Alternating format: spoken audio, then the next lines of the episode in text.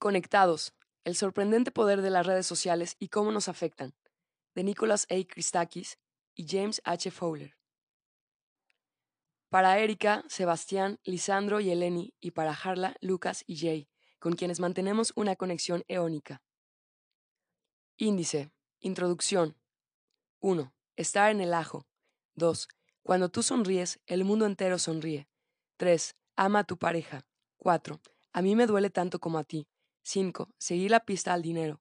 6. Conectados políticamente. 7. Está en nuestra naturaleza. 8. Hiperconectados. 9. La grandeza del todo. Agradecimientos. Notas. Créditos de las ilustraciones. Índice sobre los autores. Introducción. Las redes sociales son de una belleza intrincada, son tan elaboradas y complejas, son, en realidad, tan ubicuas, que uno no puede evitar preguntarse a qué propósito superior sirven, por qué pertenecemos a ellas, cómo se forman, cómo funcionan, hasta qué punto nos afectan. A mí, Nicolás, estas preguntas me han intrigado durante buena parte de los últimos diez años. Empecé interesándome por la red social más simple, un par de personas, una diada. En un principio estudié las diadas compuestas por marido y mujer. Como médico especializado en cuidar a pacientes con enfermedades terminales y a sus familias, advertí el alto precio que paga el cónyuge cuando muere la persona a quien más amaba. Y me interesó de qué forma la enfermedad de una persona puede causar la de otra, porque intuía que si las personas estamos interconectadas, nuestra salud también lo está. Si una mujer enferma o muere, aumenta el riesgo de que su marido también muera, con el tiempo llegué a darme cuenta de que podía estudiar todo un abanico de diadas, desde parejas de hermanos y parejas de amigos, hasta parejas de vecinos que están unidos y no separados, por la valla que separa sus jardines. Sin embargo, el núcleo intelectual de la materia no reside en estas relaciones tan simples. No, lo importante fue comprender que las diadas se aglomeran para formar enormes redes de vínculos que se extienden más allá, hasta más allá del horizonte.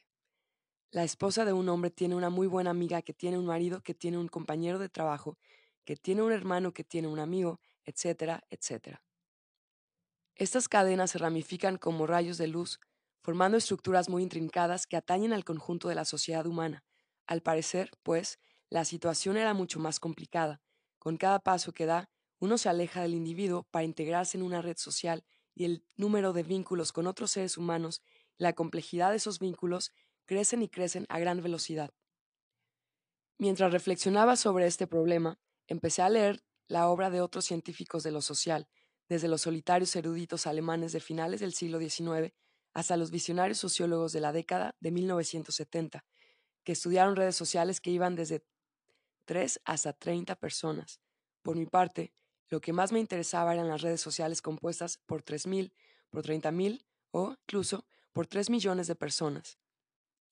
Me percaté de que, tratándose de una materia tan compleja, progresaría más colaborando con otro investigador, y resultó que James Fowler, un compañero de la Universidad de Harvard, también estaba estudiando las redes sociales, aunque desde un punto de vista completamente diferente. James y yo no conocíamos, no nos conocíamos, a pesar de llevar trabajando varios años en el mismo campus y en edificios contiguos. En el 2002 nos presentó un amigo común, compañero de ambos, el politólogo Gary King. En otras palabras, empezamos nuestro viaje porque los dos éramos amigos de un amigo. A Gary se le ocurrió que podíamos tener intereses intelectuales comunes y acertó. En realidad, el hecho de que llegásemos a conocernos gracias a nuestra red social ilustra uno de los puntos importantes sobre el cómo y el porqué del funcionamiento de las redes sociales y en qué forma nos benefician. James ha pasado varios años estudiando el origen de las creencias políticas de la gente y analizando hasta qué punto el modo en que una persona intenta resolver un problema social o político influye en otros. ¿Cómo llegaron los hombres a conseguir juntos lo que no podían conseguir por separado? Por lo demás, James compartía conmigo el interés por otros temas que también forman parte relevante de esta historia, el altruismo y la bondad, esenciales para que nuestras redes sociales crezcan y perduren. Al mismo tiempo, en el momento en que tuvimos la idea de que las personas están conectadas por inmensas redes sociales, nos dimos cuenta de que nuestra influencia no termina en las personas que conocemos.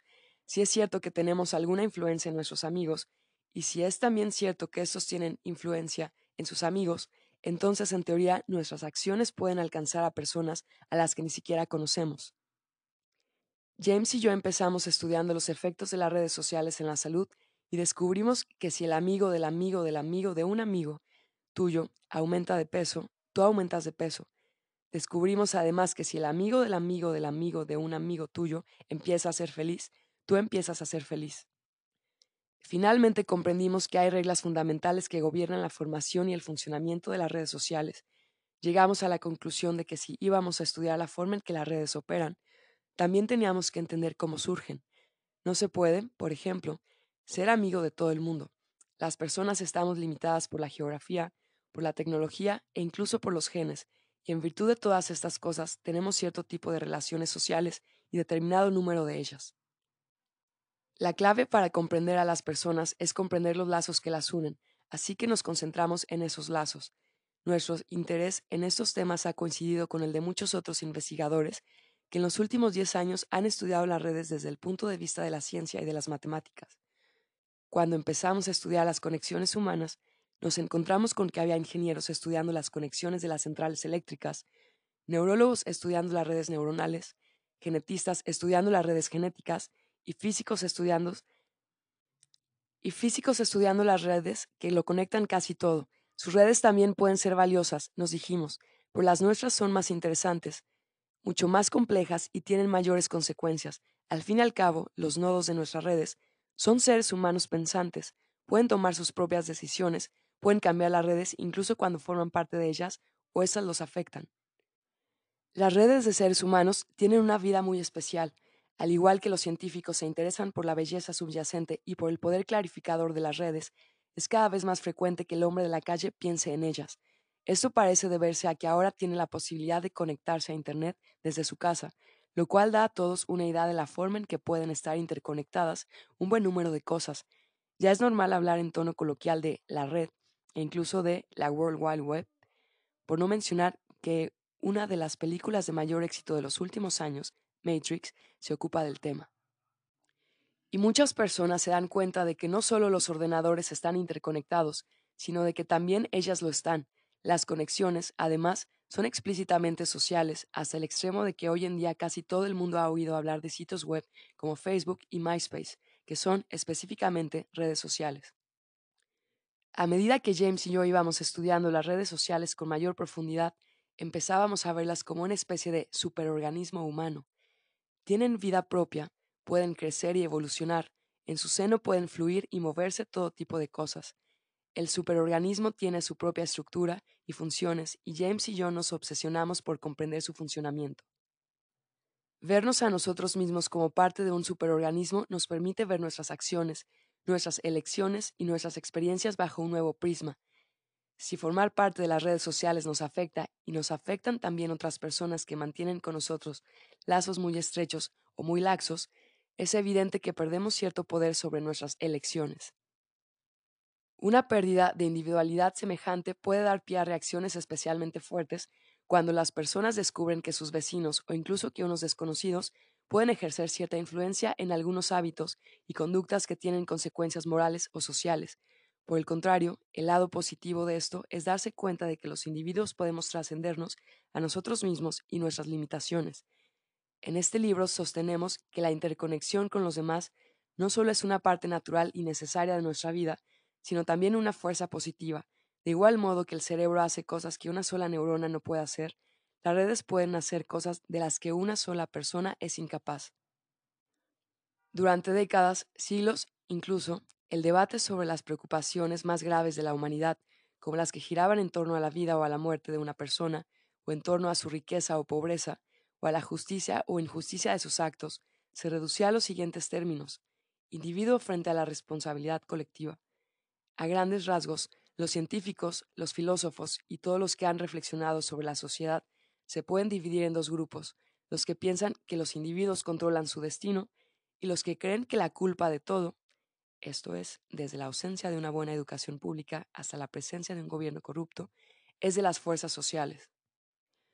Pero nosotros opinamos que en este debate falta un tercer factor.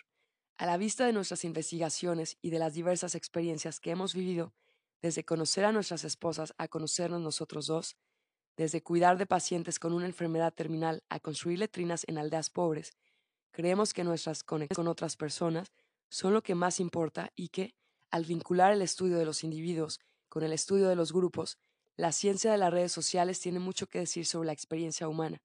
Este libro trata de nuestras relaciones con los demás y de cómo afectan a nuestras emociones, al sexo, a la salud, a la política, al dinero, a la evolución y a la tecnología, pero sobre todo trata de lo que nos hace singularmente humanos. Para saber quiénes somos, debemos comprender cómo estamos conectados. Capítulo 1. Estar en el ajo. En la década de 1840, en Levi, una aldea de las montañas de Córcega, Anton Claudio Peretti supo que María Angelina, su esposa, mantenía una aventura con otro hombre y, todavía peor, que su hija no era su hija.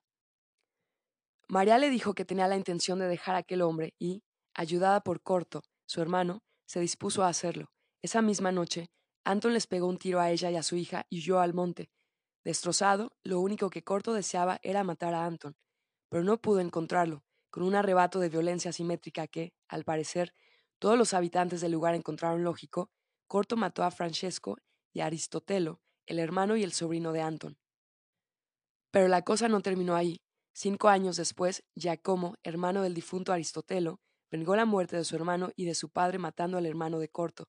También quiso matar al padre de Corto, pero había muerto ya por causas naturales, privando a Giacomo de la satisfacción de cumplir con su venganza.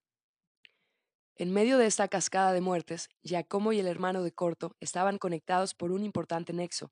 Giacomo era hijo de Francesco, que era hermano de Anton, que se había casado con María, que era la hermana de Corto, cuyo hermano fue objeto de la ira asesina de Giacomo. Desde un punto de vista histórico o geográfico, esta clase de hechos no se limitan a lugares tan lejanos. Vamos a relatar otro caso mucho más próximo. No mucho antes del verano del 2002, en San Luis, Missouri, Kimi, una bailarina de striptease, le dejó un bolso con 900 dólares a una amiga para que se lo cuidara mientras trabajaba. Cuando volvió a recoger el bolso, su amiga se había alargado.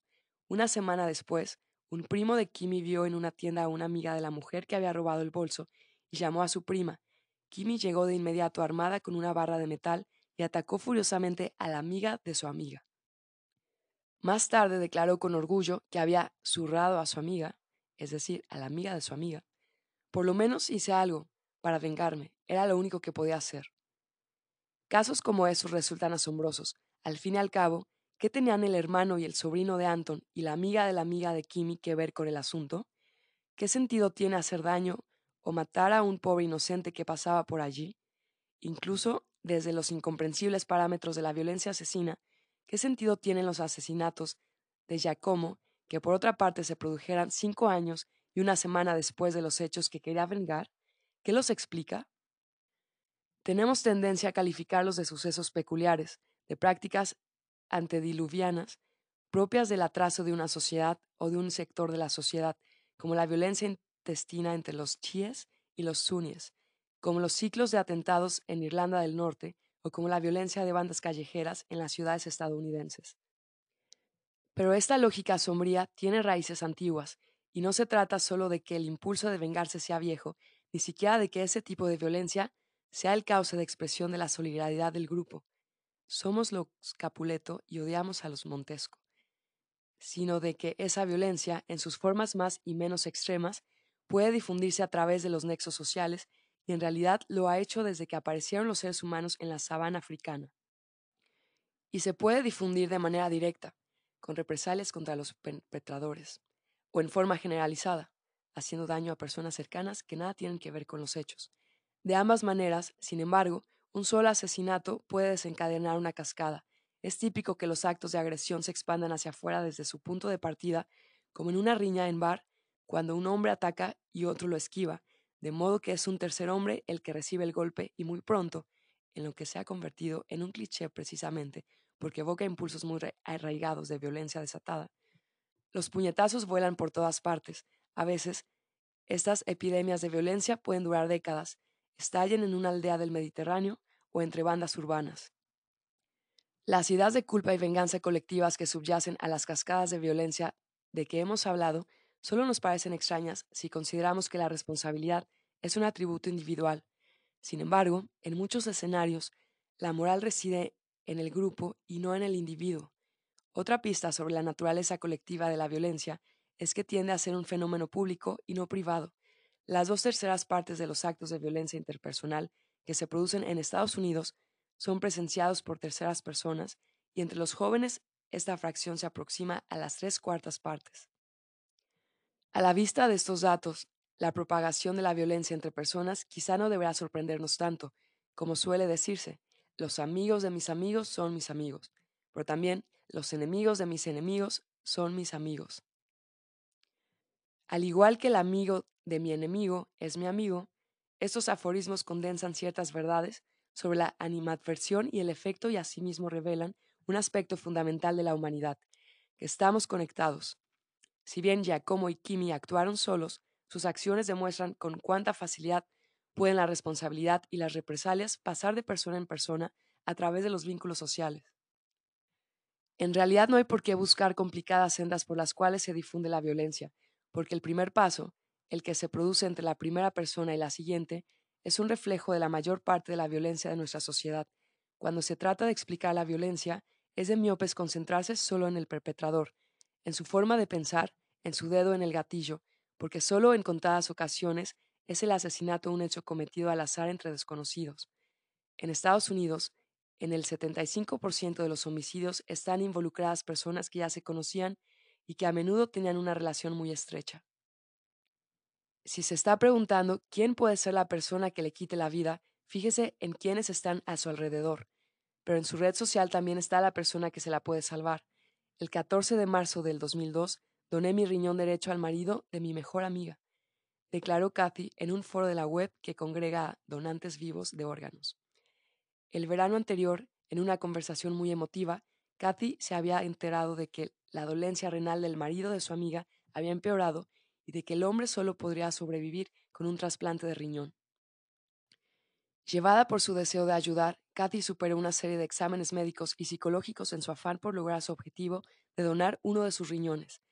Ha sido una experiencia más gratificante ha sido la experiencia más gratificante de mi vida, dijo luego. Estoy tan agradecida de haber podido ayudar al marido de mi mejor amiga. Una mujer ha recuperado a su marido, unos hijos han recuperado a su padre. Es una situación en la que todos ganan, todos hemos vencido, me han hecho el regalo de mi vida. Historias como esta o similares abundan, y en este tipo de donaciones directas de órganos incluso pueden llegar a verse implicadas personas con relaciones mucho más laxas que la mencionada, por ejemplo, el empleado de un Starbucks con un cliente habitual.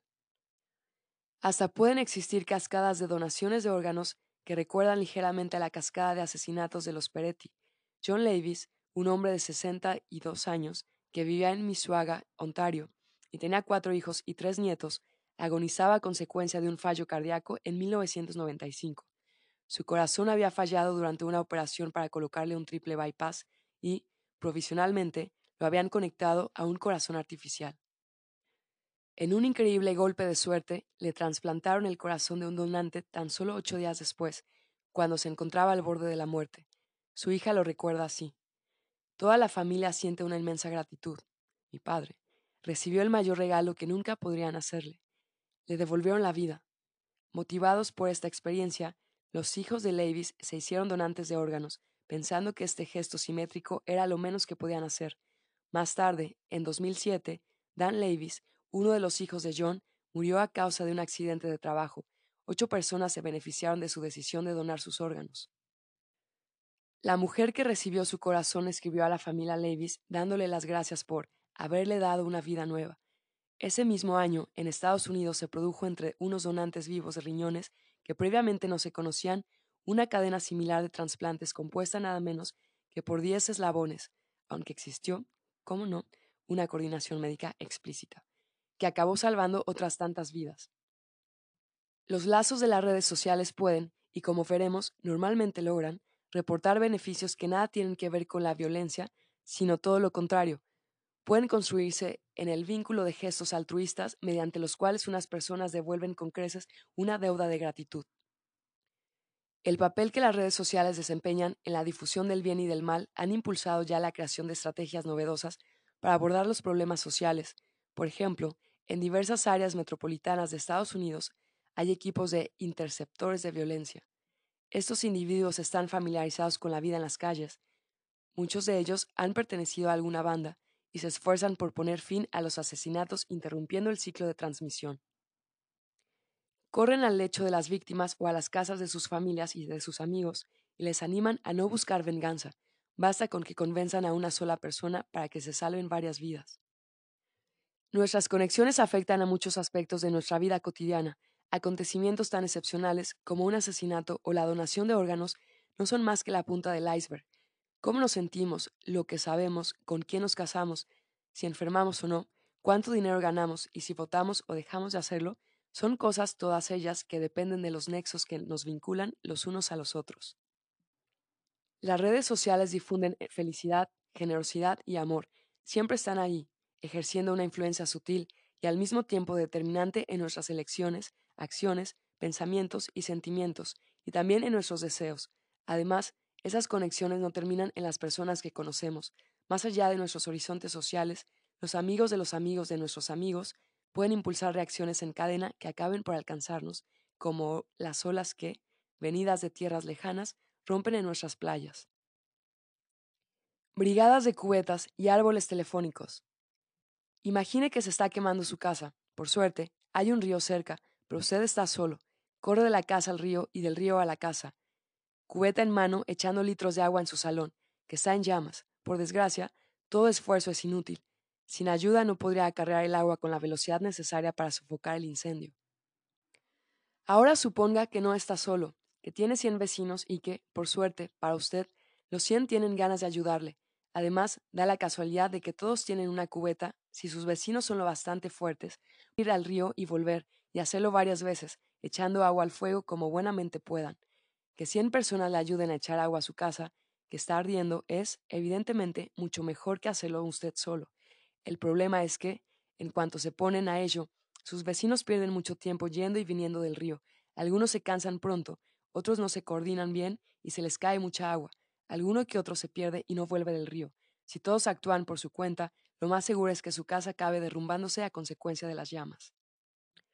Por fortuna, esto no ocurrirá porque tienen a su alcance una peculiar forma de organización social, la brigada de cubetas. Sus cien vecinos forman una fila entre el río y su casa y de mano en mano se van pasando cubetas llenas de agua en dirección a su casa y cubetas vacías de vuelta al río.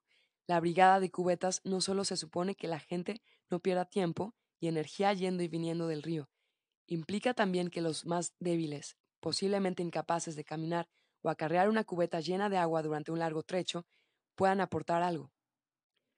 Organizadas en una brigada de cubetas, 100 personas pueden hacer el mismo trabajo que 200 a toda prisa, pero a su aire. Pero, ¿Por qué exactamente un grupo de personas así organizado es más eficaz que el mismo grupo o un grupo mayor trabajando de forma independiente? Sí, en efecto, el todo es más grande que la suma de las partes. ¿Cómo llega esto a producirse? ¿De dónde sale exactamente esa cualidad de más grande? Es asombroso que para aumentar la efectividad de los seres humanos, un orden de magnitud baste con cambiar la forma en que están organizados, pero ¿y por qué al combinarse en grupos de configuraciones particulares, ¿son las personas capaces de hacer más y más diversas cosas que la suma de sus individuales? Para responder a estas preguntas y antes de entrar en la parte divertida del asunto, hace falta explicar algunos términos e ideas básicos de la teoría de redes. Esos conceptos básicos preparan el escenario para las historias individuales y otras ideas más complicadas que pronto exploraremos mientras descubrimos el sorprendente poder de las redes sociales para incidir en todo el espectro de la experiencia humana. Primero deberíamos clarificar lo que queremos decir con la expresión un grupo de gente. Un grupo se puede definir por un atributo, por ejemplo, el de las mujeres, el de los demócratas, el de los abogados, el de los corredores de fondo, o como una colección específica de individuos a quienes, literalmente, podemos señalar, esas personas de ahí, las que hacen cola para entrar en el concierto. Una red social es otra cosa, aunque es, al igual que un grupo, una colección de personas requiere también algo más, un conjunto específico de conexiones entre las personas que la componen. Estas conexiones y la particular relación que existe entre ellas resultan cruciales para comprender cómo operan las redes. La brigada de cubetas que salva una casa es una red social muy simple, es lineal y sin ramificaciones. Todos sus componentes, salvo el primero y el último, están conectados con otros dos, el que tiene delante y el que tiene detrás, para trasladar un elemento como el agua por una distancia larga. La brigada de cubetas es una buena forma de organizarse. No obstante, la organización óptima de un centenar de personas en una red depende mucho de qué tarea tengan que llevar a cabo. La mejor forma de conectar a 100 personas que tienen que apagar un fuego no tiene nada que ver con la mejor forma de organizar a 100 personas que, por ejemplo, tienen que conseguir un objetivo militar. Normalmente, una compañía de 100 soldados se organiza en 10 pelotones de 10 soldados. Esto permite que cada soldado conozca bien a todos sus compañeros de pelotón, en lugar de que conozca mal a la masa de camaradas que tiene delante y a la masa de camaradas que tiene detrás. Los ejércitos se esfuerzan enormemente en que los componentes de un pelotón lleguen a conectar, a conocerse muy bien, como para que todos sean capaces de dar la vida por todos los demás. Consideremos ahora otra red social, el árbol telefónico. Suponga que necesita ponerse en contacto cuanto antes con 100 personas para que sepan que el colegio de sus hijos está cerrado. Antes que existieran las formas de comunicación modernas e Internet, esto era todo un reto, porque hasta hace poco no hemos contado con una fuente de información al minuto a la que todos tenemos acceso desde nuestras casas, aunque ahora me viene a la cabeza el repicar de las campanadas de las iglesias. En vez de ello, habría que ponerse en contacto con los demás directamente. El teléfono facilitó muchísimo esta tarea, pero hacer sin llamadas telefónicas sigue siendo muy trabajoso para una sola persona. Y aunque alguien se encargase de ello, resultaría difícil llegar a las últimas personas. Podemos definir a una comunidad en red como un grupo de personas que están mucho más conectadas entre sí de lo que lo están con otros grupos de personas conectadas en otras partes de la red. Las comunidades se definen por conexiones estructurales y no necesariamente por ningún rasgo en particular que pueda conectar sus miembros entre sí. Dicho muy sencillamente, por tanto, una red social es un conjunto organizado de personas formado por dos tipos de elementos, seres humanos y conexiones entre ellos, sin embargo, normalmente, y a diferencia de lo que sucede en la brigada de cubetas, el árbol telefónico y una compañía de soldados, la organización de las redes sociales naturales no viene impuesta desde arriba. Las redes sociales reales y cotidianas evolucionan orgánicamente a partir de la tendencia natural de toda persona a establecer relaciones, de hacer pocos o muchos amigos, a tener una familia grande o pequeña y a trabajar en lugares donde se establecen relaciones anónimas o acogedoras. Por ejemplo, en la ilustración siguiente mostramos una red de 105 estudiantes de un colegio mayor de una universidad estadounidense y los vínculos que tienen entre ellos. De media, todo estudiante está conectado con otros seis amigos íntimos, pero hay estudiantes que tienen un solo amigo y otros que tienen muchos. Además, algunos estudiantes están más integrados que otros, es decir, mantienen más conexiones con otras personas de la red por vía de amigos o de amigos de amigos. En realidad, el software de visualización de la red Está diseñado para colocar a los que están más interconectados en el centro y a los que lo están menos en la periferia, lo cual contribuye a que veamos mejor qué posición ocupa cada persona dentro de la red. Cuando nuestros amigos y nuestra familia se conectan mejor, aumenta nuestro nivel de conexión con el conjunto de la red social. Nosotros decimos que eso nos centra porque contar con amigos bien conectados nos aleja literalmente de los márgenes hacia el centro de la red social. La centralidad se puede medir contando no solo el número de amigos y de otros contactos que tenemos, sino contando también el número de amigos de nuestros amigos, el número de amigos de los amigos de nuestros amigos, etc. A diferencia de la brigada de cubetas, donde todos tienen la sensación de que su posición es la misma, a mi izquierda hay un hombre que me pasa las cubetas y a mi derecha un hombre a quien le doy las cubetas, no importa en qué lugar de la fila me encuentre yo, Aquí, los lugares en que se sitúan las personas son muy distintos entre sí. La forma de una red, también llamada estructura o tipología, es una de sus propiedades básicas. Mientras que esa forma se puede visualizar o representar de maneras distintas, el entramado real de conexiones que la determina sigue siendo el mismo con independencia de cómo se visualice la red. Imaginemos un conjunto de 500 botones esparcidos por el suelo. E imaginemos que disponemos de 2.000 hilos para conectarlos, Ahora imaginemos que escogemos dos botones al azar y los conectamos con un hilo, anudando cada botón a uno de los extremos del hilo. A continuación repetimos el procedimiento y vamos conectando pares de botones hasta que nos quedemos sin hilos. Al final algunos botones tendrán muchos hilos y, puesto que establecemos las conexiones al azar, otros no tendrán ninguno y, por tanto, no estarán conectados con ningún otro botón. Es posible que algunos grupos de botones estén conectados entre ellos, pero separados de otros grupos. A estos grupos, incluso a los que consisten en un solo botón desconectado, los llamaremos componentes de la red. Es frecuente que, cuando ilustramos las redes, solo representamos el componente más grande, en este caso, el que tiene más botones. Si tuviéramos que seleccionar un botón de un componente y cogerlo del suelo, todos los botones conectados a él, directa o indirectamente, se levantarían también, y si tuviéramos que soltar esa masa de nuevo en otro punto del suelo, tendría un aspecto distinto al que tenía cuando la cogimos por primera vez. Pero la topología, que es una propiedad fundamental e intrínseca de la red de botones, será exactamente la misma, sin importar cuántas veces levantásemos y soltásemos la masa de botones conectados.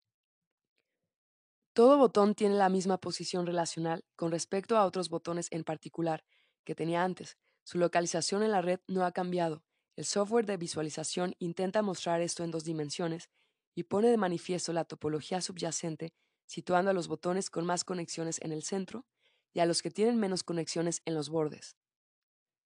Es como si intentásemos desenredar un embrollado cordón de luces de Navidad y consiguiéramos tirar de algunas de ellas, pero quedasen también varios nudos de luces entrelazadas por más vueltas que le diésemos a la enmarañada masa.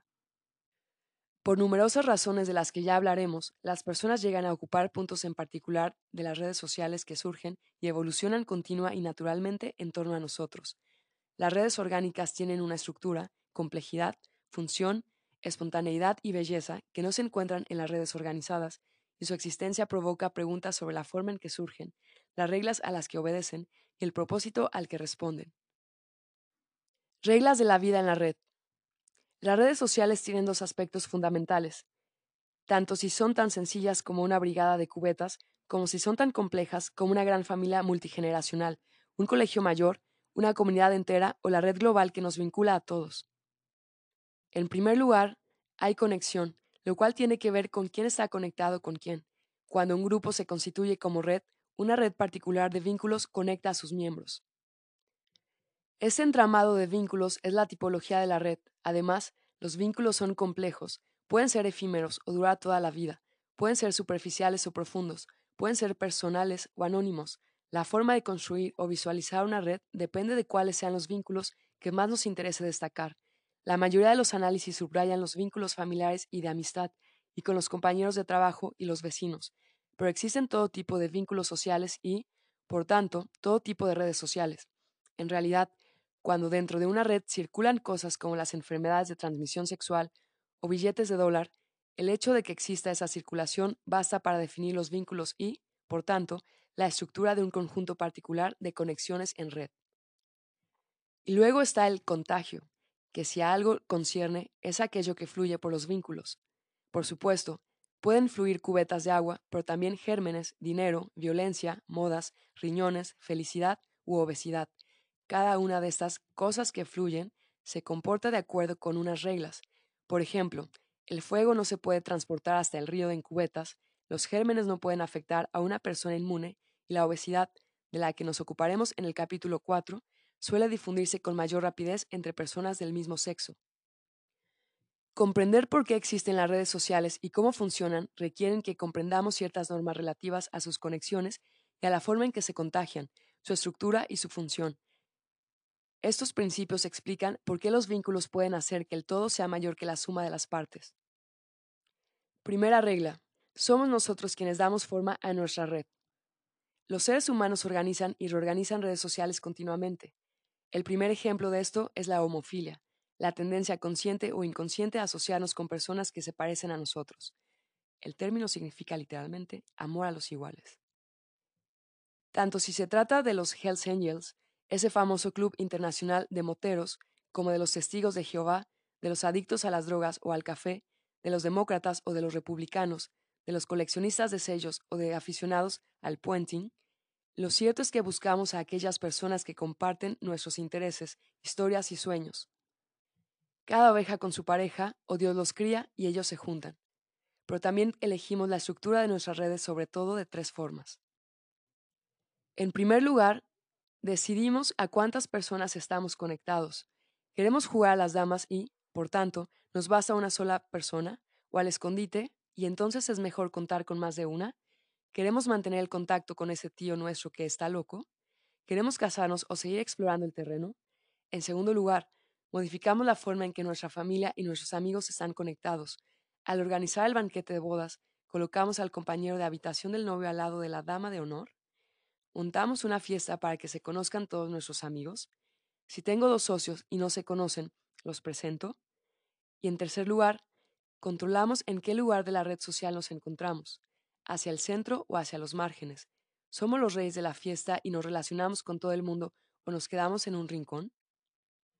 Las posibilidades son tan diversas que es asombrosa la variedad de estructuras de la red de la que acabamos formando parte, la diversidad de nuestras elecciones, una diversidad cuyos orígenes son sociales y genéticos, como veremos en el capítulo 7, nos sitúa a cada uno de nosotros en una posición única dentro de nuestra red social. Por supuesto, a veces no podemos elegir y tal vez ocupemos lugares donde hacer amistades nos resulte difícil aunque queramos, y tampoco podemos elegir la familia en la que hemos nacido, pero también cuando nos han venido dadas, estas redes o estructuras sociales gobiernan nuestras vidas. En realidad sabemos bastante acerca de la forma en la que las personas varían según qué amigos y contactos tengan y del modo en que estos están conectados entre sí. Por identificar los contactos sociales de alguien puede ser complicado, porque las personas mantienen muchas interacciones de diversa intensidad con todo tipo de gente. Se puede conocer a centenares de personas de vista y de nombre, pero lo normal es que solo mantengamos relaciones estrechas con unas pocas. Una de las formas que los sociólogos tienen de identificar a estas personas es preguntar, ¿con quién habla de los asuntos importantes? ¿O con quién pasa su tiempo libre?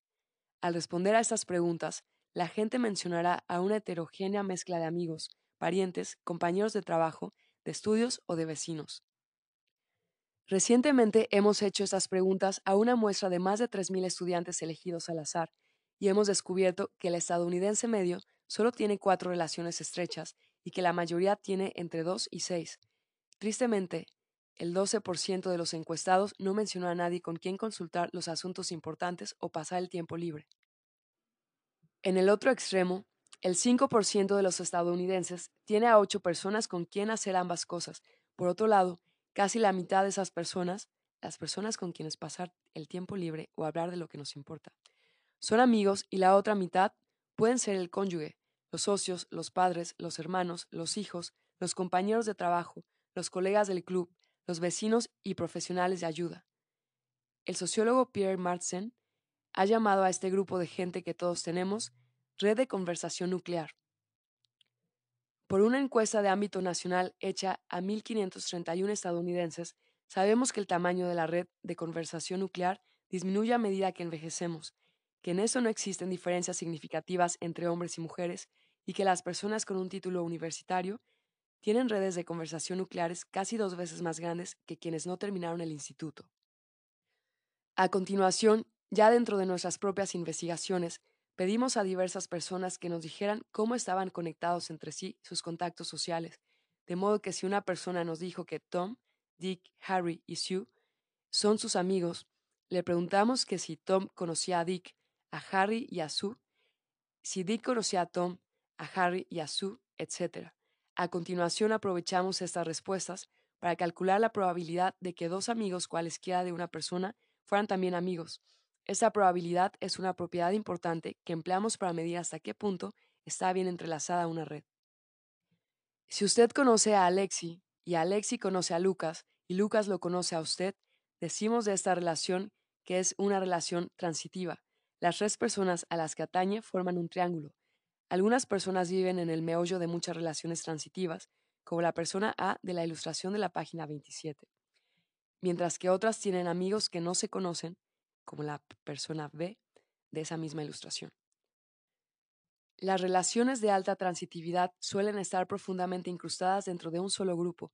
Las de baja transitividad suelen afectar a personas de varios grupos distintos que no se conocen entre sí, con lo cual es más probable que actúen como puente entre los distintos grupos.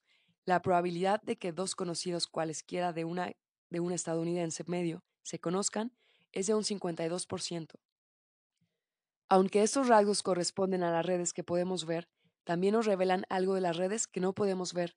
En el inmenso tapiz que forma la humanidad, toda persona está conectada con sus amigos, familia, compañeros de trabajo y vecinos, pero estas personas también están conectadas con sus amigos, familia, compañeros de trabajo y vecinos, etcétera, etcétera. Hasta más allá del horizonte, hasta conectar a todos los habitantes de la Tierra de una forma o de otra. De modo que, aunque creamos que nuestra propia red tiene un alcance social y geográfico limitado, las redes que nos rodean a todos y a cada uno de nosotros tienen muchas conexiones entre sí. Este rasgo estructural de las redes es lo que subyace la expresión el mundo es un pañuelo. Ocurre con frecuencia que, por medio de unas pocas conexiones de persona a persona, un individuo descubre que tiene una conexión con otro. Es famoso, al menos entre sociólogos, un ejemplo mencionado en un ensayo escrito en la década de 1950 por dos figuras precoces en el estudio de las redes sociales, Ithiel de Sola Pool y Franfrek Kochen. Uno de los autores oyó que un paciente de un pequeño hospital de Illinois le decía al paciente de la cama de al lado que era chino. ¿Sabe usted? En toda mi vida solo he conocido a otro chino. Era de Shanghái. Y el chino respondió, era mi tío. Los autores del artículo no daban el nombre del chino de Shanghái, no fuera a ser que, en un ejemplo más de lo pequeño que en efecto puede llegar a ser el mundo, el lector también lo conociera. Segunda regla. Nuestra red nos da forma a nosotros. A su vez, nuestro lugar en la red nos afecta. La vida de una persona sin un solo amigo es muy diferente a la vida de una persona con muchos amigos. Por ejemplo, en el capítulo 4 veremos que hacer un nuevo amigo puede reportar todo tipo de beneficios a nuestra salud, aunque esa persona no haga nada en particular por nosotros. Cierto estudio realizado a cientos de miles de reclutas noruegos nos ofrece un ejemplo muy sencillo del modo en que el mero número de contactos sociales, en este caso entre hermanos, nos puede afectar. Sabemos desde hace algún tiempo que los primogénitos suelen estar algunos puntos por encima en cociente intelectual que los hijos nacidos en segundo lugar, que a su vez están algunos puntos por encima de los hijos nacidos en tercer lugar. Uno de los temas más sobresalientes dentro de esta área de investigación, sin embargo, consiste en averiguar si la diferencia se debe a razones biológicas fijadas desde el nacimiento o a factores sociales que intervienen después. El estudio de los soldados noruegos demuestra que rasgos muy simples de las redes sociales, como el tamaño y la estructura de la familia, son los responsables de las diferencias, si has nacido en segundo lugar y tu hermano mayor murió cuando eras niño, tu CI aumenta y se asemeja al CI de, de un primogénito. Si eres un niño nacido en tercer lugar y uno de tus hermanos mayores ha muerto, tu CI se parece al de un niño nacido en segundo lugar. Y si tus dos hermanos mayores han muerto, tu CI se acerca al de un primogénito.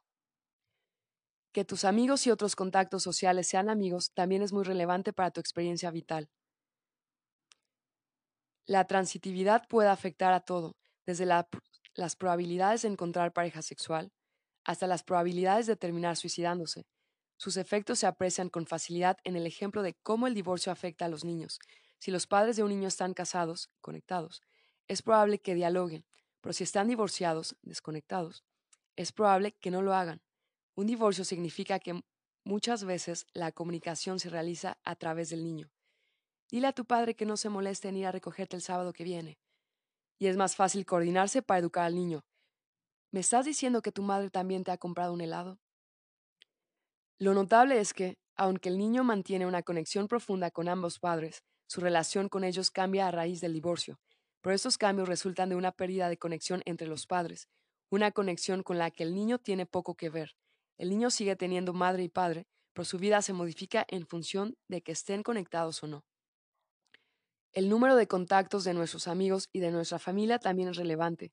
Cuando mejoran las conexiones de las personas con quienes estamos conectados, se reduce el número de pasos que hay que dar entre persona y persona para alcanzar a otra persona de la red. Ocupamos una posición más central, lo cual nos hace más susceptibles a las fluctuaciones de la red. Por ejemplo, en la ilustración de la página 27, C ocupa una posición más central que D. Pregúntese qué persona preferirá ser si empieza a difundirse por la red algún chisme interesante. Evidentemente ahora qué persona le gustaría ser si un germen mortal se extiende por la red. Está claro que le gustaría ser D. Eso es lo que ocurre incluso cuando personas como C y D tienen el mismo número de vínculos sociales, que en este caso son seis. En capítulos posteriores mostraremos de qué forma la centralidad en la red afecta a todo, desde al sueldo hasta nuestra posibilidad de ser felices. Tercera regla. nuestros amigos nos influyen. Por supuesto, la forma de la red que nos rodea no es lo único que importa. Aquello que fluye por las conexiones también es crucial. Una brigada de cubetas no se forma para que usted pueda comprobar lo bonita que es mientras su casa se quema, sino para que las personas pasen cubetas de agua y sofoquen el fuego. Y las redes sociales no se forman solo para transportar agua. En realidad, transportan todo tipo de cosas de una persona a otra. Como veremos en el capítulo 2, una de las cosas que más determinan el flujo es la tendencia de los seres humanos a influenciarse y a copiarse entre sí. Lo normal es que toda persona mantenga muchos vínculos directos con una gran variedad de gente, incluidos padres e hijos, hermanos y hermanas, cónyuges y excónyuges simpáticos y amables, jefes y compañeros de trabajo, y vecinos y amigos. Y cada uno de esos vínculos nos ofrece oportunidades de influir y de recibir influencias. Si un estudiante de un colegio mayor tiene un compañero de habitación estudioso, se vuelve más estudioso. Los comensales que se sientan al lado de una persona que come mucho comen más. Quien tiene un vecino que cuida de su jardín también cuida de su jardín. Así pues, esa simple tendencia que consiste en que una persona influya en otra, tiene tremendas consecuencias cuando nos fijamos en algo más que nuestras conexiones inmediatas. Cuarta regla. Los amigos de los amigos de nuestros amigos también nos influyen. Resulta que las personas no solo copian a sus amigos, sino que también copian a los amigos de sus amigos y a los amigos de los amigos de sus amigos. Consideremos el juego del teléfono descompuesto ese entretenimiento infantil que consiste en pasarse un mensaje entre susurros. El mensaje que cada niño recibe contiene todos los errores introducidos por el niño, que lo comparte, amén de todos los que anteriormente han introducido los niños, con quienes el primer niño no tiene una conexión directa. De igual manera, todos los padres advierten a sus hijos que no se metan monedas en la boca.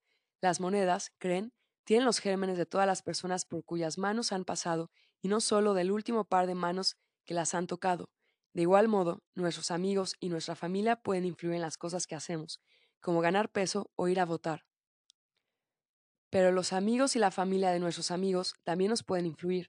Es lo que se llama difusión hiperdiádica, es decir, la tendencia de los efectos a pasar de persona en persona más allá de los vínculos sociales directos de un individuo. El hermano de Corto perdió la vida por esto mismo. Es fácil pensar en los efectos hiperdiádicos cuando la red es una línea recta. A este tipo de ahí,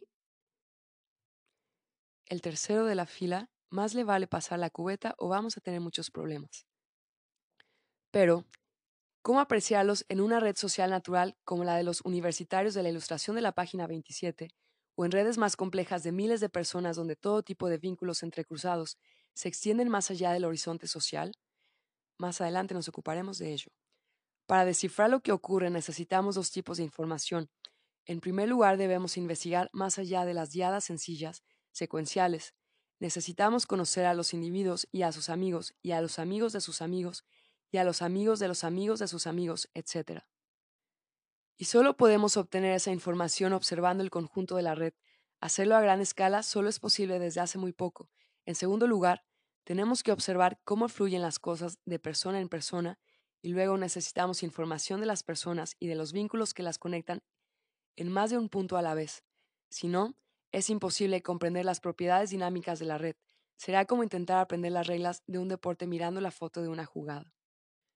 Vamos a considerar muchos ejemplos y variedades de difusión hiperdiádica, pero podemos empezar con uno muy simple. Normalmente pensamos que el contagio ocurre cuando una persona que tiene algo entra en contacto con otra persona, y que ese contacto basta para que la segunda persona adquiera lo que la primera tiene. Nos pueden contagiar un germen, es el ejemplo más directo, o un chisme o una información, el ejemplo menos obvio. Cuando una sola persona nos contagia, los contactos adicionales con otras personas suelen ser redundantes. Por ejemplo, si nos han dicho, sin que quepa lugar a duda, que la acción que cotiza en bolsa XYZ cerró en 50 dólares, que otra persona nos transmita el mismo dato no añade gran cosa a nuestros conocimientos. Además, nosotros también podemos transmitir la misma información. Pero hay cosas, como las normas y las conductas, que tal vez no se difundan así, y es posible que para hacerlo requieran de un proceso más complejo en el que intervenga el refuerzo mediante múltiples contactos sociales. Si esto es así, quizá una red lineal, como una brigada de cubeta, no permita la transmisión de fenómenos más complejos. Si quisiéramos transmitir a un grupo personas que tienen que dejar de fumar, no las pondríamos en fila y le pediríamos a la primera que dejase de fumar y que pasase el mensaje. Por el contrario, pediríamos a muchas personas que no fuman que rodeasen a un fumador y tal vez le, le pidiéramos que se organicen como un pelotón del ejército. El célebre experimento del psicólogo Stanley Milgram, realizado en una acera, ilustra la importancia del refuerzo de múltiples personas. En 1968, en Nueva York, en dos frías tardes de invierno, Milgram observó el comportamiento de 1.424 peatones mientras caminaban por un tramo de acera de 15 metros. Situó grupos de estímulo formados por desde 1 hasta 15 de sus ayudantes. Siguiendo sus indicaciones, estos grupos artificiales se paraban y miraban hacia una ventana del sexto piso de un edificio cercano durante un minuto exactamente. En la ventana no había nada interesante. Tan solo estaba otro de los ayudantes de Milgram. El psicólogo grabó el experimento y, a continuación, sus ayudantes contaron el número de personas que se paraban y miraban a donde miraban los grupos de estímulo. Si el 4% de los peatones se detenía cuando ese grupo estaba compuesto por una persona, hasta el 40% lo hacía cuando el grupo estaba compuesto por 15. Evidentemente, que los peatones se detuvieran o no a imitar un comportamiento tenía con que se encontraban. Un porcentaje aún mayor de peatones imitó la acción del grupo de forma incompleta. Miraron a donde estaba mirando el grupo de estímulo, pero no se detuvieron. Si la mirada de una sola persona modificó la del 42% de los peatones, la mirada de 15 personas modificó la del 86%. Más interesante que esa diferencia, sin embargo, es que el grupo de estímulo compuesto por cinco personas influyera casi tanto en el comportamiento de los peatones como el grupo de 15. Es decir, en este escenario, los grupos compuestos por más de cinco personas casi no causaban ningún efecto nuevo en la conducta de los peatones. Quinta regla. La red tiene vida propia. Las redes sociales pueden tener propiedades y funciones que sus miembros ni controlan ni perciben. Para comprender esas propiedades hay que estudiar al grupo entero y su estructura y no solo a individuos aislados. Entre los ejemplos más básicos están y las estampidas, no se puede comprender un embotellamiento interrogando a una persona que está sentada al volante de su coche echando pestes, por mucho que su coche allí parado esté contribuyendo al problema. Ejemplos más complejos incluyen la noción de cultura o, como veremos más adelante, el hecho de que grupos de personas interconectadas puedan compartir conductas sin coordinación ni conciencia explícitas. Muchos de los ejemplos más simples se pueden comprender mejor si ignoramos por completo la voluntad y la cognición de los individuos implicados y tratamos a las personas como si fueran agentes de inteligencia cero. Consideremos las olas humanas en los grandes acontecimientos deportivos que se dieron a conocer en el Campeonato Mundial de Fútbol celebrado en México en 1986. En este fenómeno, grupos de espectadores se ponen en pie, levantan los brazos y luego los bajan y se sientan siguiendo un movimiento secuencial. El efecto es espectacular. Un grupo de físicos que normalmente estudia las, las ondas de la superficie de los líquidos sintió tanta intriga que decidió estudiar un conjunto de ejemplos de olas grabados en grandes estadios de fútbol y advirtieron que, normalmente, las olas se desplazan en la dirección de las agujas del reloj y se mueven a una velocidad de 20 asientos por segundo. Para comprender cómo empiezan y se propagan estas olas humanas, los científicos recurrieron a modelos matemáticos de medios excitables que normalmente se emplean para comprender fenómenos inanimados, como la propagación de un fuego en un bosque o la de una señal eléctrica por el músculo cardíaco. Un medio excitable es aquel que pasa de un estado a otro, igual que un árbol que pueda arder o no. Dependiendo de lo que hagan los que están a su alrededor, ¿están ardiendo los árboles cercanos? Esos modelos nos ofrecen predicciones muy fidedignas de los fenómenos sociales y sugieren que la ola se podrá comprender aunque no supiéramos nada de la biología o psicología de los seres humanos. En efecto, la ola no se puede comprender estudiando las acciones de un solo individuo que se levanta y se sienta. Tampoco está orquestada por una persona subida a un pollete y armada con un megáfono. La ola tiene vida propia. Los modelos matemáticos de las bandadas de pájaros, los bancos de peces y los enjambres de insectos que se mueven al unísono muestran lo mismo. No hay control central del movimiento del grupo, pero el grupo manifiesta un tipo de inteligencia colectiva que contribuye a que todos sus componentes logren huir o disuadir a los predadores. Esta conducta no es individual, sino una propiedad grupal. El examen de las bandadas de pájaros que deciden hacia dónde volar revela que se mueven de una forma que no corresponde con la suma de las intenciones de todos los componentes de la bandada y, lo cual es todavía más importante, que, normalmente, la dirección que toma el grupo suele ser la mejor en estas circunstancias.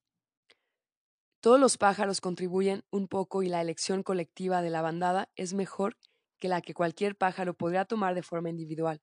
Al igual que la ola y las bandadas de pájaros, las redes sociales obedecen a reglas propias, a reglas que no tienen que ver directamente con las personas que las siguen. Solo que a veces no se trata de divertirse presenciando un partido de fútbol, sino de donar órganos o de engordar o de ser feliz. A este respecto, se dice que las redes sociales tienen propiedades emergentes. Las propiedades emergentes son atributos del todo que surgen de la interacción y conexión de las partes. Comprenderemos mejor la idea de emergencia con una analogía. Un pastel sabe como no sabe ninguno de sus ingredientes. Su sabor no es solo la suma de los sabores de sus ingredientes, algo, por ejemplo, a mitad de camino entre los huevos y la harina. Es mucho más que eso, el sabor de un pastel trasciende la simple suma de sus ingredientes, Asimismo, comprender las redes sociales nos permite comprender de qué modo, en el caso del ser humano, el todo llega a ser mayor que la suma de las partes. 6 grados de separación y 3 grados de influencia. Stanley Milgram de otro experimento mucho más famoso que demostró que todas las personas del mundo estábamos conectadas por una media de 6 grados de separación. Tu amigo está a un grado de ti, el amigo de tu amigo está a 2 grados y así sucesivamente. Este experimento, que Milgram llevó a cabo en la década de 1960, consistió en entregar a 100 personas de Nebraska una carta dirigida a un hombre de negocios de Boston, que vivía a casi 2.000 kilómetros. Milgram pidió a los ciudadanos de Nebraska que enviasen la carta a la persona que, entre todos sus conocidos, más posibilidades tuviera de conocer al hombre de negocios de Boston y contó el número de destinatarios que tuvo la carta hasta llegar a ese hombre. De media, hicieron falta seis destinatarios, incluido el bostoniano. Este hecho asombroso dio pie a diversas investigaciones sobre la idea de que el mundo es un pañuelo, estudiada por vez primera por Sola Pool y Cochen, y caló en la cultura popular con la obra de teatro Seis grados de separación de John Ward y el juego A seis grados de Kevin Bacon. Sin embargo, en el mundo académico abundaban los escépticos que, por ejemplo, aducían que por alejados que pudieran estar geográfica y culturalmente. En realidad, Nebraska y Boston se encuentran dentro de Estados Unidos, así que en el año 2002, el físico devenido en sociólogo Duncan Watts y sus colegas Pierre Dodds y Robbie Murnham decidieron reproducir el experimento de Milgram a escala global. Solo que esta vez emplearon el correo electrónico en lugar del postal, reclutaron a más de 98.000 personas, estadounidenses en su mayoría, y les pidieron que enviasen un mensaje a diversos objetivos, repartidos por todo el planeta, con la condición de que se lo enviasen a aquel de sus conocidos que, en su opinión, más posibilidades tuviera de conocer a la persona objetivo. A todas las personas del numeroso grupo inicial se les asignó al azar un objetivo de una lista de 18 objetivos posibles de 13 países distintos. Entre los objetivos se encontraban un profesor de una importante universidad estadounidense, un inspector de biblioteca de Estonia, un consultor tecnológico de la India, un policía de Australia y un veterinario del ejército noruego, es decir, un conjunto variopinto. De nuevo y para pasmo de todos, de media solo hicieron falta seis pasos para que el mensaje de correo original llegara a cada destinatario final, con lo cual quedaba refrenado el experimento de Milgram sobre la pequeñez del mundo. Sin embargo, que todos estemos conectados con todos los demás por seis grados de separación no significa que tengamos alguna influencia sobre todas esas personas que se encuentran a determinada distancia social de nosotros. Nuestras investigaciones han demostrado que el grado de influencia de las redes sociales obedece a lo que llamamos regla de los tres grados de influencia. Todo lo que hacemos o decimos tiende a difundirse, como las olas, por nuestra red y tiene cierto impacto en nuestros amigos, un grado, en los amigos de nuestros amigos, dos grados, e incluso en los amigos de los amigos de nuestros amigos, tres grados. Nuestra influencia se disipa gradualmente y deja de tener un efecto perceptible en las personas que se encuentran más allá de tres grados de separación. Asimismo, estamos influidos por amigos que se encuentran a unos tres grados de separación de nosotros, pero, en general, no porque quieren estar más lejos. Asimismo, estamos influidos por amigos que se encuentran a tres grados de separación de nosotros, pero, en general, no por quienes están más lejos. La regla de los tres grados se puede aplicar a un amplio abanico de actitudes, sentimientos y conductas y a fenómenos tan diversos como las opiniones políticas, la obesidad y la felicidad. Otros estudiosos afirman que entre las redes de inventores, las ideas innovadoras se transmiten hasta los tres grados, de modo que la creatividad de un inventor puede influir en sus colegas en los colegas de sus colegas y en los colegas de los colegas de sus colegas. Los consejos boca a boca para los asuntos cotidianos, encontrar un buen profesor de piano o un hogar para regalar a un cachorro, también suelen difundirse tres grados. Existen tres razones posibles que expliquen esa limitación de la influencia. En primer lugar, al igual que las ondas que forman una piedra al caer en un estanque, la influencia que podemos ejercer en los demás acaba por agotarse. Cuando tiramos la piedra, desplazamos cierto volumen de agua, pero la energía de la ola se va disipando a medida que se expande. Una forma de abordar esto desde un punto de vista social es que la fidelidad de la información va decreciendo a medida que se transmite, igual que en el juego del teléfono descompuesto. Así que, tanto si dejamos de fumar como si votamos a este o aquel candidato, cuando ambos hechos llegan al conocimiento de los amigos de los amigos de nuestros amigos, es muy posible que esas personas reciban ya información fiable sobre lo que en realidad hicimos. Llamamos a esto explicación de la decadencia intrínseca. En segundo lugar, la influencia puede disminuir porque, a causa de su inevitable evolución, la red misma contribuye a que los vínculos que quedan más allá de los tres grados sean inalcanzables. Los vínculos de las redes no duran siempre. Los amigos dejan de ser amigos, los vecinos se mudan, los esposos se divorcian, las personas mueren. La única manera de perder una conexión directa con alguien que conocemos es que el vínculo que nos une desaparezca. Pero para que perdamos el contacto con una persona situada a tres grados de nosotros, basta con que desaparezca cualquiera de los vínculos que nos relacionan con ella. De ahí que, de media y teniendo en cuenta las modificaciones constantes que sufren los vínculos, no tengamos vínculos estables con personas que se encuentran a cuatro grados de separación de nosotros. Por consiguiente, no influimos en las personas que se encuentren a cuatro o más grados de separación de nosotros, ni tampoco recibimos su influencia. Llamamos a esto la explicación de la inestabilidad de la red. En tercer lugar, también hay que tener en cuenta el papel de la biología evolutiva. Como veremos en el capítulo 7, parece que los humanos evolucionaron en grupos pequeños en los que todos sus miembros estaban conectados entre sí por tres grados o menos. Es en verdad muy útil saber si alguna persona de nuestro grupo es nuestro aliado o nos la tiende jurada. O nos la tiene jurada, o si otras personas pueden necesitar nuestra ayuda o nosotros la suya.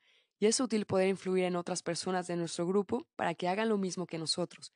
Pero no hemos vivido en grandes grupos el tiempo suficiente para que la evolución haga posible que haya personas capaces de extender su influencia más allá de tres grados.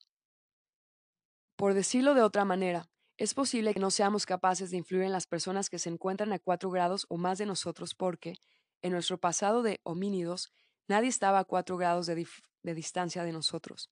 Llamamos a esto la explicación a efectos evolutivos. Parece probable que todos estos factores desempeñen un papel, pero las razones no importan. Da la impresión de que la regla de los tres grados es una parte muy importante del funcionamiento de las redes sociales humanas y es muy posible que siga limitando nuestra capacidad para establecer conexiones, por mucho que la tecnología actual nos facilite el acceso a muchas más personas que antes. Aunque este límite inherente puede parecer, ¿cómo decirlo?, limitador. ¿Quién no quiere dominar el mundo? Debemos recordar que el mundo es un pañuelo. Si estamos conectados con todos por 6 grados de separación y podemos influir en su conducta cuando se encuentran hasta 3 grados de nosotros, se podría decir que cada uno de los habitantes del planeta estamos a mitad de camino de todos los demás. Por otra parte, aunque estemos limitados a 3 grados, el alcance de los efectos que podemos causar en otros es extraordinario. Las redes sociales naturales se estructuran de tal forma que la mayoría de nosotros estamos conectados con miles de personas. Supongamos, por ejemplo, que tenemos 20 contactos sociales, incluidos 5 amigos, 5 compañeros de trabajo y 10 miembros de nuestra familia, y que, a su vez, todos ellos tienen un núcleo similar de amigos y familiares. Y que a su vez todos ellos tienen un número similar de amigos y familiares. Para simplificar las cosas, vamos a suponer que comparten contactos con nosotros. Esto significa que estamos conectados indirectamente con 400 personas por dos grados de separación, pero nuestra influencia no se detiene aquí y va un paso más allá, hasta los 20 amigos y familiares de todas esas personas, lo cual nos da un total de 20 por 20 por 20 personas, es decir, sobre las 8.000 personas que están a 3 grados de separación de nosotros, lo cual equivale a la población del pueblo de Oklahoma donde James se creció. Así que, mientras que la observación de que hay 6 grados de separación entre dos personas cualesquiera explica cómo estamos conectados, la observación de que todos tenemos 3 grados de influencia explica hasta qué punto somos contagiosos. De estas propiedades, la conexión y el contagio, decimos que son la estructura y la función de las redes sociales, son la anatomía y la fisiología del superorganismo humano. Conectados. La mayoría de nosotros somos conscientes del efecto directo que ejercemos en nuestros amigos y en nuestra familia. Dependiendo de nuestras acciones, pueden ser felices o desgraciados, sanos o enfermos, hasta ricos o pobres. Pero rara vez nos paramos a pensar que cuanto creemos, sentimos, hacemos o decimos puede llegar más allá de las personas a quienes conocemos. A la inversa, Nuestros amigos y nuestra familia son conductos por los que nos pueden llegar las influencias de cientos o de miles de personas. En una especie de reacción social en cadena, podemos vernos profundamente afectados por hechos de los que no somos testigos y en los que intervienen personas a quienes no conocemos. Es como si pudiéramos sentir el pulso del mundo social que nos rodea y responder a sus persistentes ritmos. Como parte de una red social, nos trascendemos, para bien o para mal, y nos convertimos en parte de algo mucho mayor, estamos conectados. El hecho de que estemos conectados tiene consecuencias radicales para nuestra concepción del ser humano. Las redes sociales tienen valor precisamente porque nos pueden ayudar a conseguir lo que no seríamos capaces de lograr por nosotros mismos. En los próximos capítulos estudiaremos la forma en que las redes influyen en la difusión de la alegría, la búsqueda de parejas sexuales, el mantenimiento de la salud, el funcionamiento de los mercados y la lucha por la democracia. Pero los efectos de las redes sociales no siempre son positivos.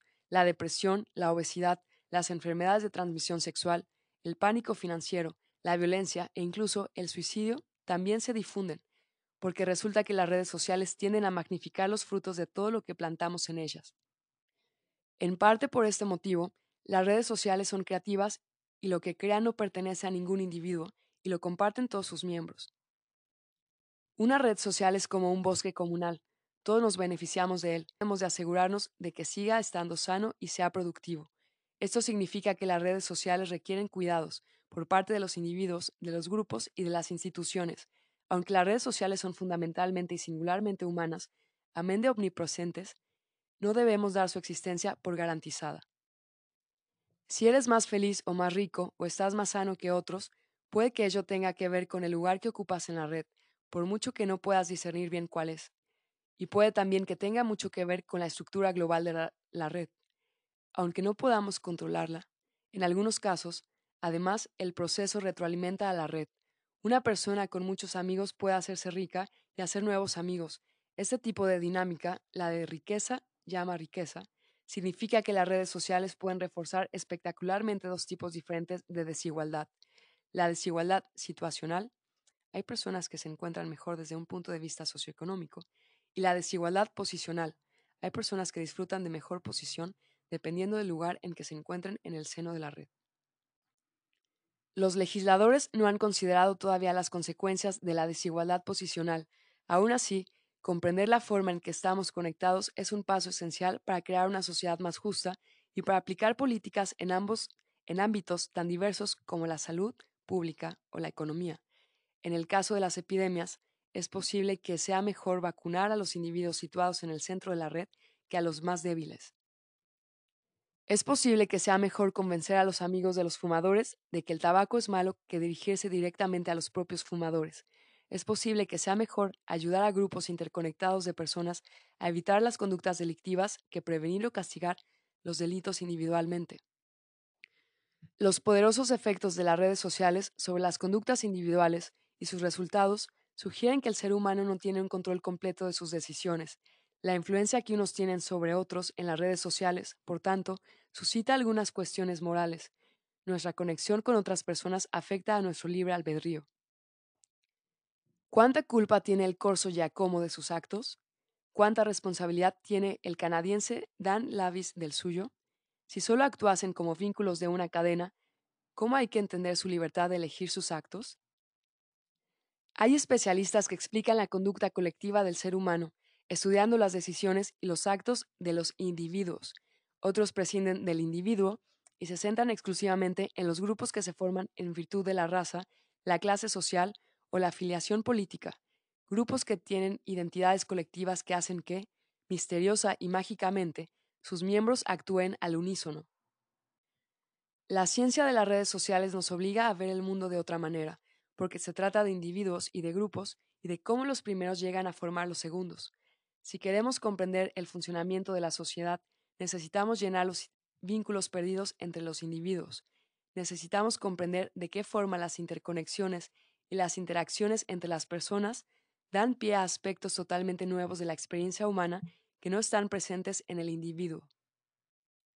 Si no comprendemos las redes sociales, no existe ninguna esperanza de que comprendamos completamente cómo somos y cómo es el mundo que habitamos.